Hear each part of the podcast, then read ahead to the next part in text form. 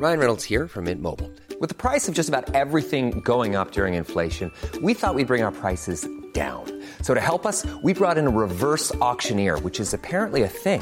Mint Mobile unlimited premium wireless. Ready to get 30, 30, bit to get 30, bit to get 20, 20, 20, bit to get 20, 20, bit to get 15, 15, 15, 15 just 15 bucks a month. So, Give it a try at mintmobile.com slash switch. $45 upfront for three months plus taxes and fees. Promo for new customers for limited time. Unlimited more than 40 gigabytes per month. Slows. Full terms at mintmobile.com.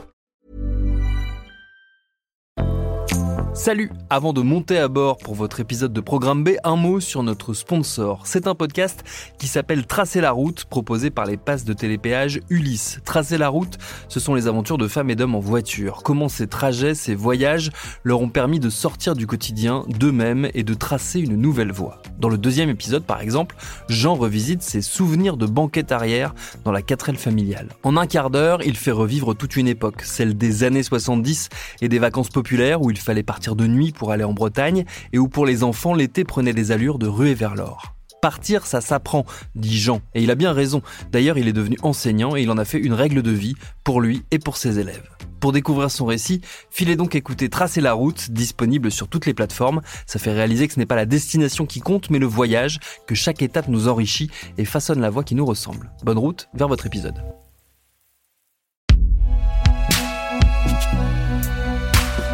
Binge Audio. Salut, c'est Thomas Rozek.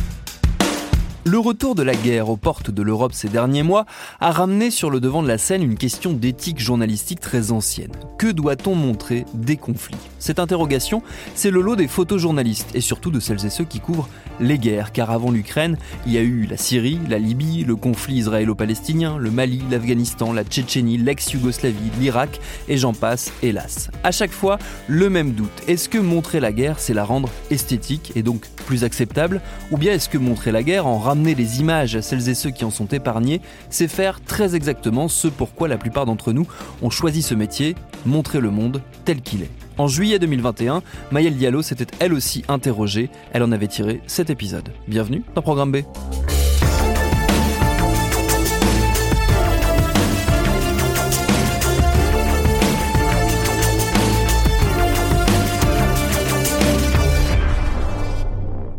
Pour en savoir plus sur la photo de guerre, je me suis tournée vers Gabriel Coutagne. Il est journaliste au Monde et il a travaillé pendant 7 ans au service photo du journal. Et alors, c'est quoi une photo de guerre? Euh, une photo de guerre, ça peut être beaucoup de choses, mais une photo de guerre, principalement, c'est une photo qui fait état d'un fait qui s'est déroulé sur un théâtre euh, d'affrontement militaire.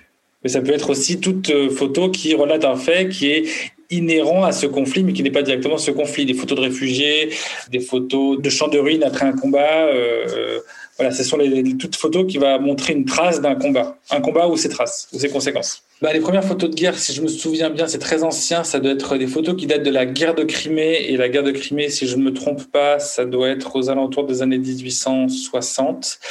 Euh, sinon, il y a aussi des photos de guerre qui datent de la guerre de sécession.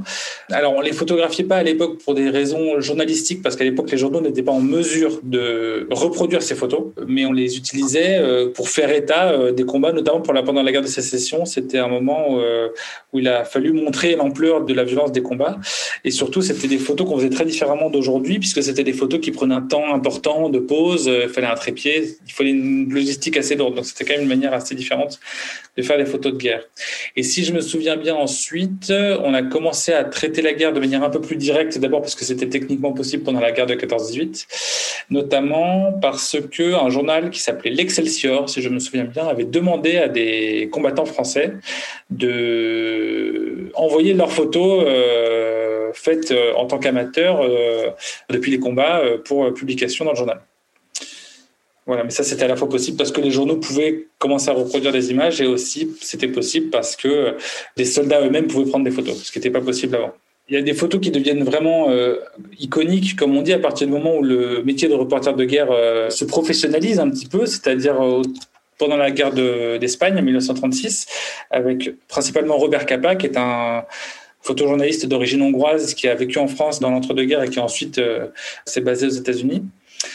Et donc, il n'était pas tout seul. Il y avait aussi euh, un autre photographe qui s'appelait Chim et un autre photographe qui s'appelait Garda Taro. Ils étaient trois à couvrir ce conflit-là. Et donc, euh, ce conflit a été le premier à être vraiment vu à travers des images faites par des professionnels et donc avec des images très très fortes. Il y a le soldat qui tombe, par exemple, qui est une photographe très forte et controversée, mais qui est quand même une photographie très forte. Et ensuite, le même photographe, qui était l'un des pionniers du photojournalisme de guerre, a produit quelques images extrêmement célèbres qui sont celles du débarquement le 6 juin 45, 44 pardon, sur Omaha Beach, qui sont 11 euh, photos, il y en a 11, mais qui sont 11 photos très très célèbres. Et c'est à partir de ce moment-là, en fait, que euh, le photojournalisme et la presse aussi euh, se mettent à couvrir la guerre et à en diffuser les images de manière très massive, que les gens qui étaient capables de faire ce métier ont été de plus en plus nombreux, les images ont été de plus en plus nombreuses elles aussi, ça a été un effet un peu mécanique. Et comment on choisit une, une photo de guerre quand on est en rédaction? Sur quels critères on se base? On se base d'abord sur le sujet qu'on veut traiter, évidemment, parce que la guerre, euh, comme je vous le disais tout à l'heure, il y a énormément d'aspects euh, qui peuvent être racontés, que ce soit les combats euh, ou les civils, les conséquences humanitaires d'un conflit. Donc la principale question qu'on se pose quand on choisit une photographie, quelle qu'elle soit, mais aussi une photographie de guerre, c'est qu'est-ce qu'on veut montrer, quel aspect on veut montrer de ce conflit, d'un conflit donné. Et ensuite, il va y avoir euh, beaucoup, beaucoup de critères qui vont rentrer en considération. Bon, la lisibilité de l'image, euh, comment elle est compréhensible, comment elle est euh, structurée. Donc, en fait, tout ça, ça relève un peu aussi une dimension esthétique sans vouloir dire que la guerre c'est beau, il faut que l'image soit lisible. Donc il y a des critères qui sont visuels. Hein.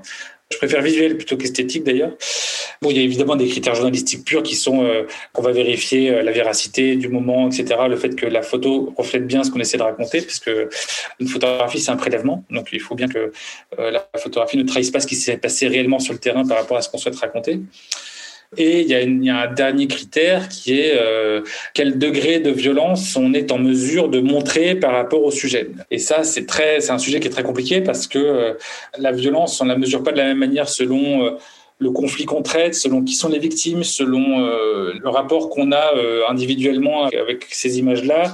Donc c'est toujours un sujet qui amène à beaucoup de discussions. la violence d'une image, qu'est-ce que c'est mais arrivé d'avoir une conversation, enfin, c'est pas pour une photo de guerre, c'était pour la photo d'Aylan, où on s'est beaucoup posé la question de la publier ou de pas la publier, et euh, on était tous choqués de cette image, bien sûr, mais les réactions étaient encore plus fortes de la part de gens qui avaient même des enfants. Donc, par exemple, voilà, on peut avoir une discussion, euh, aborder des images différemment selon qu'on a des enfants ou pas, selon qu'on, voilà, il y a quelque chose d'un peu intime aussi dans la manière dont on évalue une image. Tous ces critères-là rentrent en considération quand on choisit une image, euh, une image de guerre.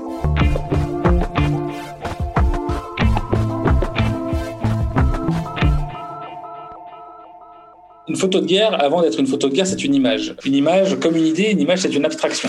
C'est une construction humaine, donc c'est un objet qui est élaboré. Et de la même manière qu'il y a eu des tableaux qui relatent des combats qui font partie du registre, euh, en philosophie, on dirait de la catégorie de l'art, il y a des photos de guerre qui renvoient euh, à l'art, donc qui relèvent de critères esthétiques. Il y différence entre un tableau et une photo, c'est que, et surtout qu'une photo guerre, c'est que la photo montre quelque chose qui s'est réellement passé. Un tableau peut avoir été fait dans un atelier euh, pendant un moment complètement euh, dissocié du combat en tant que tel, alors que la photo de guerre nécessite qu'il y ait eu un témoin du combat réel qui a eu lieu réellement. Donc euh, c'est beaucoup plus compliqué de prendre en considération cette question, est-ce qu'une photo de guerre est belle ou pas? Moi, je pense qu'on peut dire qu'il existe des photos de guerre qui sont belles. Ça ne veut pas du tout dire que la guerre, c'est beau. Il y a des œuvres d'art qui montrent des choses tragiques et qui, malgré cela, sont belles. La beauté n'est pas forcément quelque chose de plaisant. La beauté peut être violente, la beauté peut être morbide, la beauté peut aborder des tas d'aspects négatifs de la vie. Donc oui, je pense que des photos de guerre peuvent être belles. Dans un journal, c'est pas le premier critère, c'est jamais le premier critère. Ça va orienter notre sensibilité, mais c'est pas le premier critère. Et par ailleurs, il y a des artistes hein, qui se servent de, des conflits comme de matière première pour produire une œuvre d'art qui va avoir un discours euh, sur la guerre en tant que telle. Je pense notamment à un photographe qui s'appelle Mathias Brugman, qui travaille beaucoup sur la représentation de la guerre euh, ou d'endroits où euh, où il y a de la violence. Il a beaucoup travaillé en Syrie, par exemple. Et lui, son travail est à la fois euh, documentaire dans le sens où il documente euh, un événement et euh, ça relève aussi de l'œuvre d'art parce que c'est son circuit de diffusion aussi. Et bah justement, en parlant de la guerre en Syrie, je voulais parler des guerres actuelles. On photographie plus la guerre maintenant comme on la photographiait avant. Qu'est-ce qui a changé? Il y a plein de paramètres qui font qu'on évolue dans la manière dont, on couvre un conflit. Si on prend par exemple la guerre en Syrie, elle n'est pas photographiée et elle n'est pas photographiable euh, de la même manière qu'on aurait pu photographier par exemple la deuxième guerre en Irak. Tout simplement parce que la manière dont les photographes ont accès au théâtre d'opération est différente. Alors, je vais prendre un autre exemple. Euh, la libération de Mossoul, donc en 2016-2017, le moment où l'armée irakienne tente de libérer Mossoul de l'emprise de l'État islamique, eh ben ce, ce moment-là a été couvert par des photojournalistes, notamment celui du journal était euh, embarqué avec une division de l'armée irakienne, une division d'élite qui s'appelait la Golden Division. Et en fait, les photographes sont avec les soldats, les soldats d'un des camps, hein, c'est un fait, à la fois sous leur protection et donc de leur côté ce conflit-là, enfin ces combats-là, sont photographiés depuis un point de vue. Ça ne veut pas dire que le photographe va euh, faire euh, la géographie de, ce que fait euh, la Golden Division. Ça veut juste dire qu'il faut pouvoir accéder à un tas d'opérations par un chemin donné, et le chemin, en l'occurrence, c'était celui-là. Pour la guerre en Syrie, c'est beaucoup plus difficile parce que la guerre en Syrie est une guerre civile et donc elle est beaucoup moins structurée dans euh, la manière dont les euh, belligérants euh, se combattent. Il y a des civils, il y a des terroristes, il y a des factions islamistes, il y a ensuite l'État islamique, de l'autre côté, il y a l'État syrien, il y a des bouts d'armée occidentale mais qui sont là sans être là, il y a des bouts de l'armée russe qui est là sans être là. Donc c'est un conflit qui est extrêmement fragmenté et difficile à raconter et donc il est aussi difficile à, montrer et c'est difficile d'y accéder. Donc forcément, euh, ce conflit-là est photographié très différemment. Il est aussi beaucoup plus dangereux. Photographier la guerre, c'est dangereux, mais ce conflit-là est, est, particulièrement difficile à, couvrir. Donc voilà, chaque conflit en fait est, est vraiment très différent euh, par, la, par sa nature en fait géopolitique. C'est d'abord la nature géopolitique du conflit qui va conditionner la manière dont on le couvre. Et par ailleurs, on couvre pas la guerre en Syrie de la même manière qu'on soit euh, un photojournaliste qui travaille pour un média occidental, entre guillemets, comme le New York Times ou Le Monde ou El País, et un photojournaliste qui va travailler euh, pour un média euh, russe ou, euh, ou qu'on ait un photographe de nationalité russe qui travaille pour un média occidental. voilà, tous ces aspects rentrent en ligne de compte aussi. Comment la multiplication des images, donc tout ce qui est smartphone, etc., de, que les, les, gens sur place ont, ça affecte le travail des photographes professionnels maintenant? C'est très variable parce que ce sont des documents qui sont de nature très différente. Enfin, au journal Le Monde, en tout cas, on les, on les considère comme euh, des matières extrêmement euh, différentes. Je pense par exemple à la guerre en Syrie où il y a eu beaucoup, beaucoup, beaucoup d'images de civils qui ont été diffusées sur les réseaux sociaux et qui ont été publiées en tant que documents pour raconter ce que c'est que de vivre sous des bombardements, les hôpitaux qui sont enterrés dans les sous-sols, etc., l'école dans les sous-sols aussi. Enfin voilà, on a beaucoup d'images de ce type. Parce que aussi le manque de photojournalistes qui couvraient la Syrie nécessitait pour les civils en tout cas, euh, de recourir à d'autres moyens pour raconter ce qui leur arrivait. Donc ça, c'est un premier aspect, des images qui ont un caractère documentaire.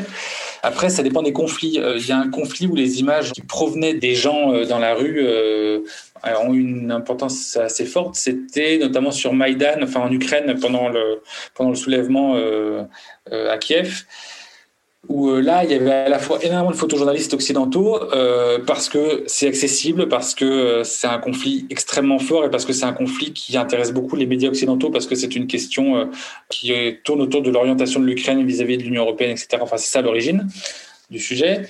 Et là, il y avait effectivement beaucoup de photographies qui provenaient des gens qui étaient sur le terrain, enfin des insurgés, parce que c'était la population ukrainienne contre la police, en gros, et l'armée.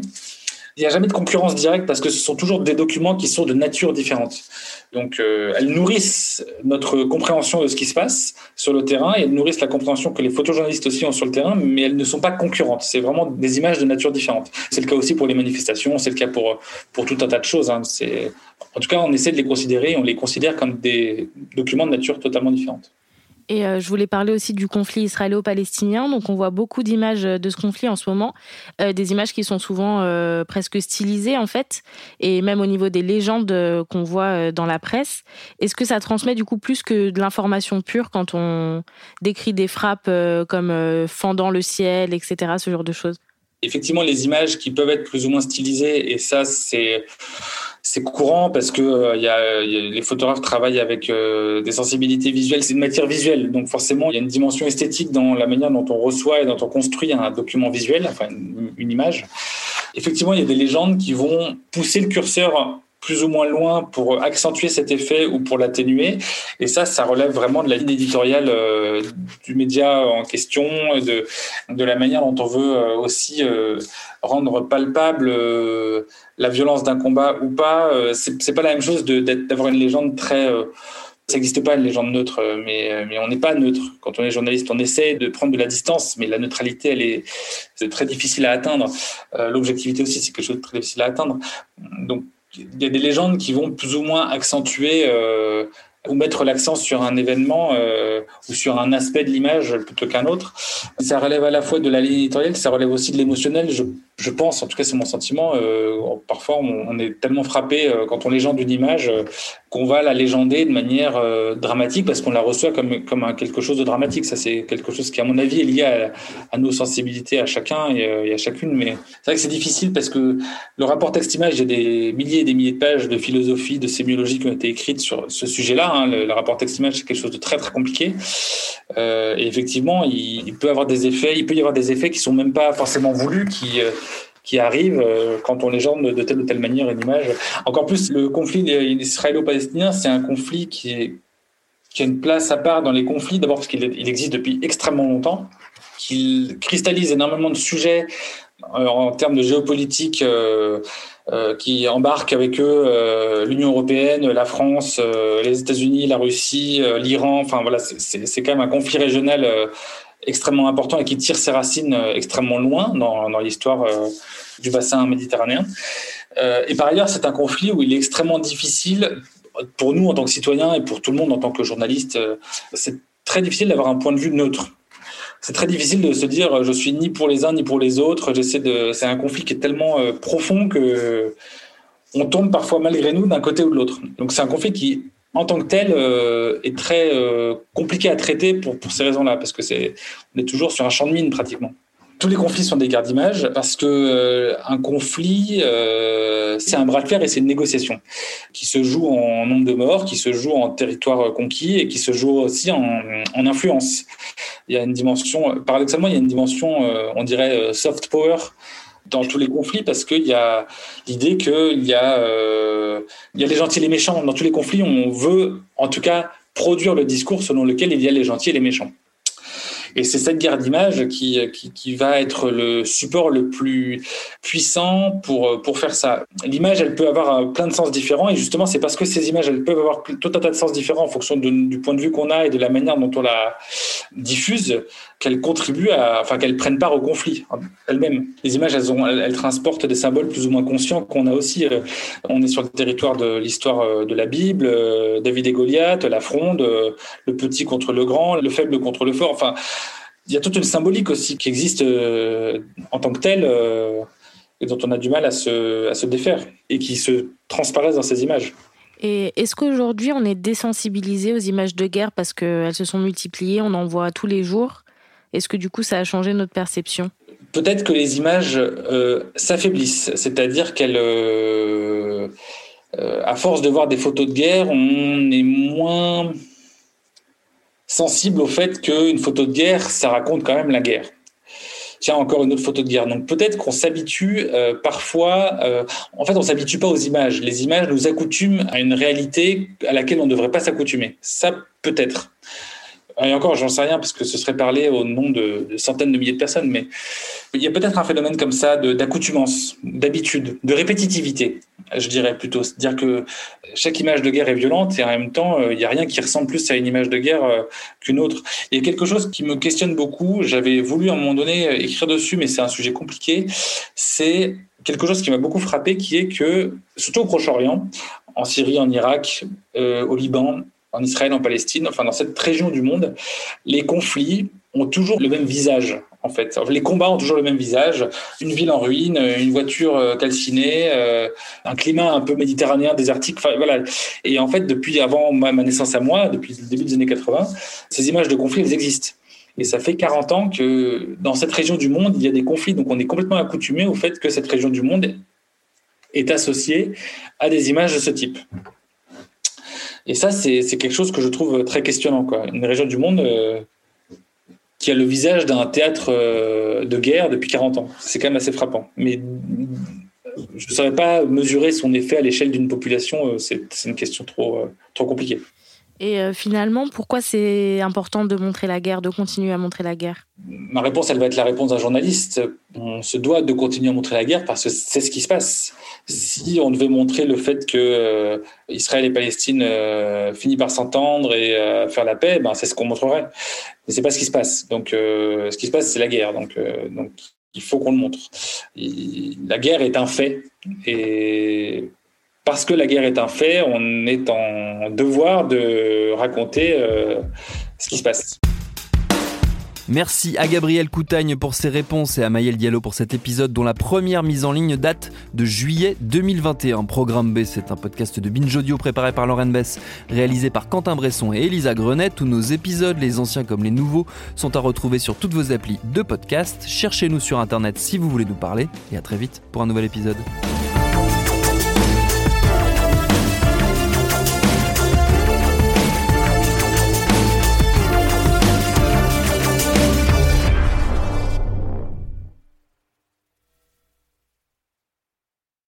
Paris Hilton, Alizé, Justin Bieber, Samina Seri, Geneviève de Fontenay.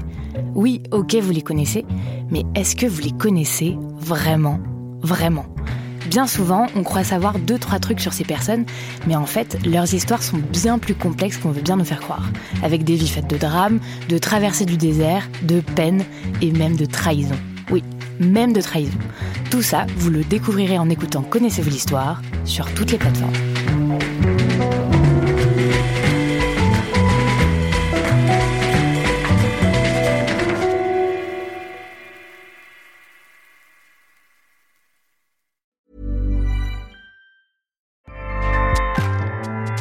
ACAST powers the world's best podcasts. Here's a show that we recommend.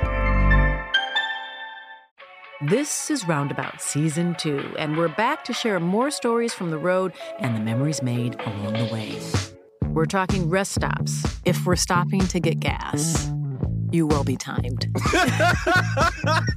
you will be for sure. Misguided plans. I grew up in the city, so I have like you know, a healthy fear of real extreme darkness. this was like wilderness. A lot of laughs. Y'all weird, but you, yeah, you, you were different. Like you were real different, bro. I can't really put my finger on it. And so much more.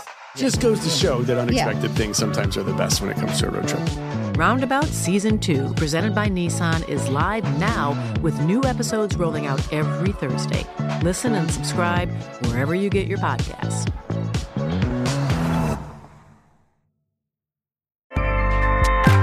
ACAST helps creators launch, grow, and monetize their podcasts everywhere. ACAST.com.